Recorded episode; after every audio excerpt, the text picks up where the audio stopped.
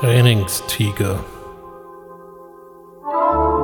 Podcast zum Thema Coaching, Training, Weiterbildung.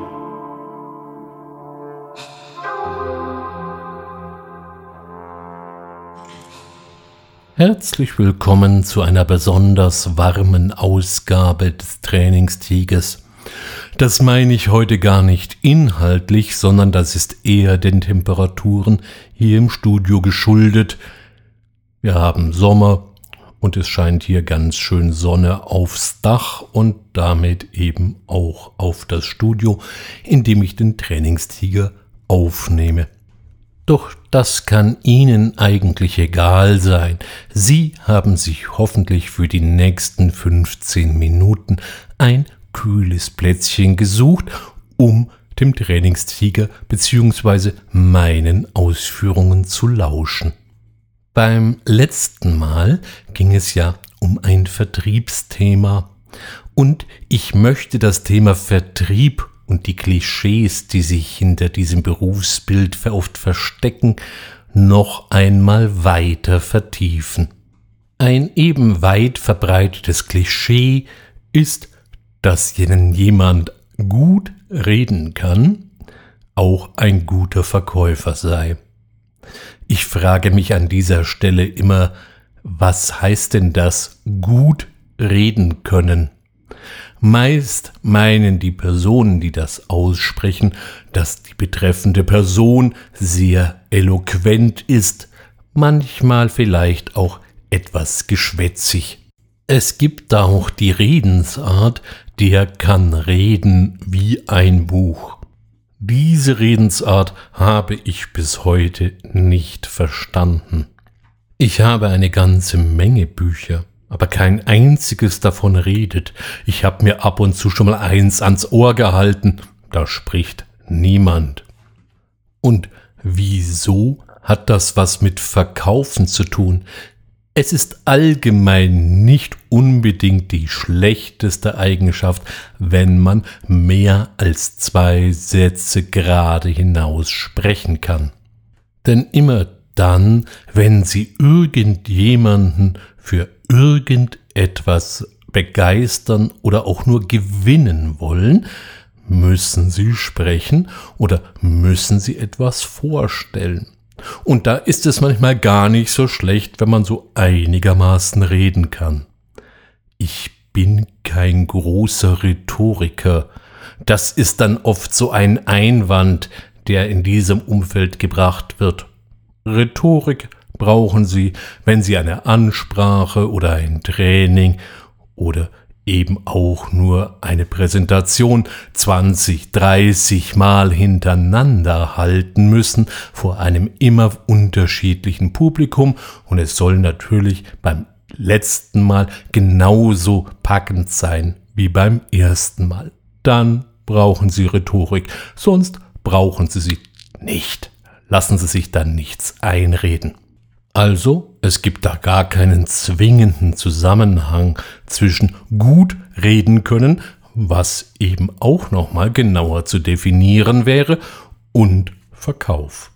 Natürlich stellt sich die Frage, was eigentlich einen guten Verkäufer ausmacht, und diese Frage haben sich schon vor etlichen Jahrzehnten schlaue Köpfe gestellt, weil es ist immer aufgefallen, dass es Leute gibt, die im Vertrieb erfolgreicher waren als ihre Kollegen, und irgendwie wollte man dann doch mal wissen, ob es da einen Unterschied gibt und ob man einen solchen Unterschied messen kann, also auch klar und faktisch benennen kann. Dafür gab es groß angelegte Studien mit Tausenden von Teilnehmern und Sie werden es nicht glauben, es ist tatsächlich ein belastbares Ergebnis dabei rausgekommen.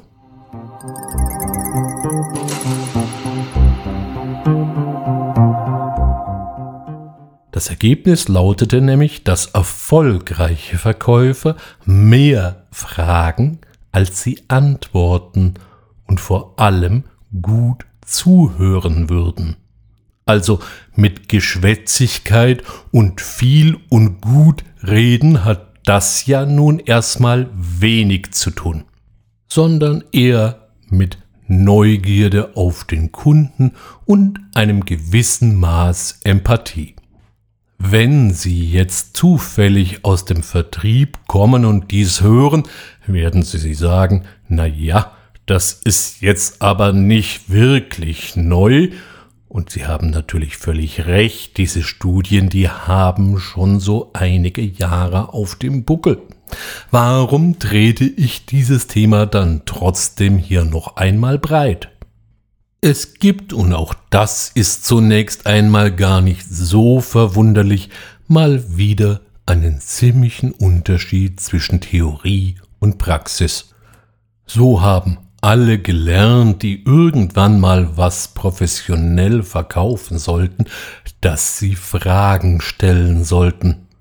Doch die Praxis sieht da manchmal ein bisschen anders aus, denn Fragen sind ein gefährliches Gelände. Man weiß nie genau, was für eine Antwort man bekommt.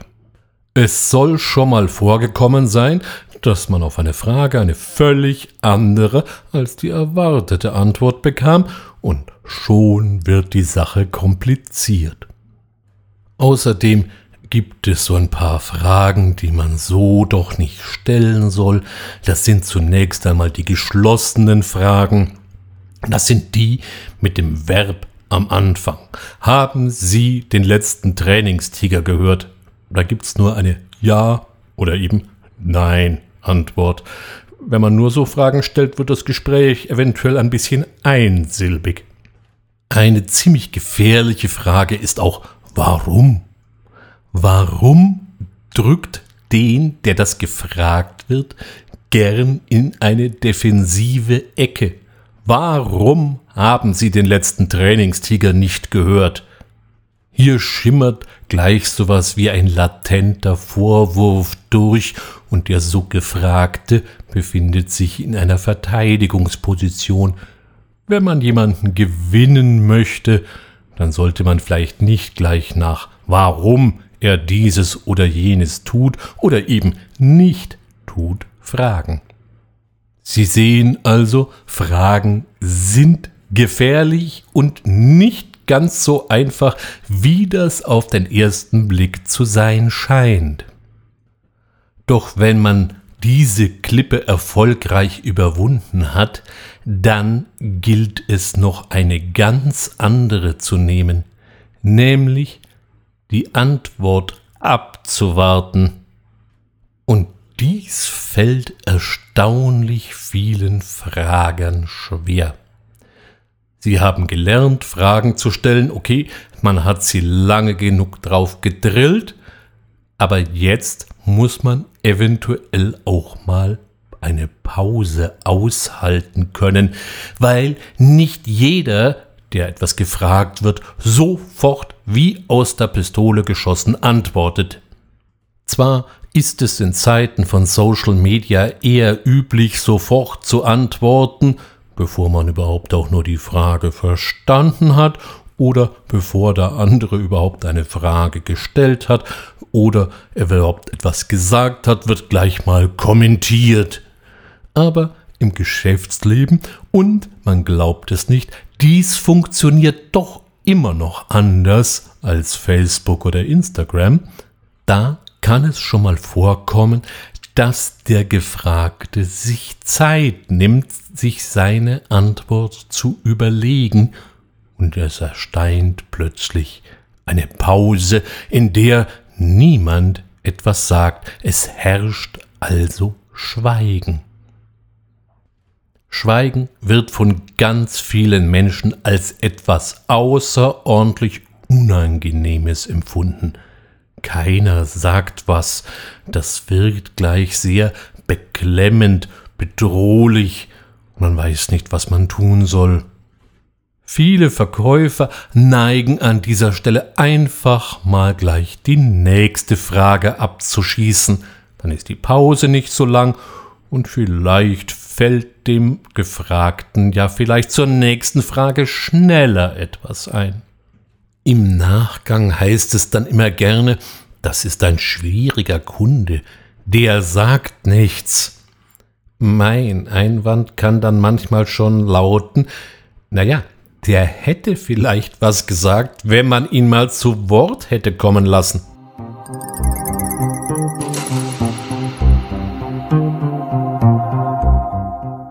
Denn dies ist auch ein weit verbreiteter Lapsus. Es werden Fragen gestellt, worauf der Gefragte so schnell keine Antwort gibt, und weil er das nicht tut, überspringt dann der genervte Verkäufer einfach die Situation und präsentiert einfach mal gießkannenmäßig drauf los. Es wird ja schon was hängen bleiben. An dieser Stelle möchte ich nochmal an das Studienergebnis erinnern. Da hieß es, der erfolgreiche Verkäufer fragt mehr, als er antwortet, aber er hört vor allem gut zu. Und zuhören bedeutet einfach mal die Klappe halten und den anderen reden lassen. Hier hilft auch manchmal ein Blick ins Gesicht des Gegenübers. Den mal anzuschauen ist gar nicht so verkehrt.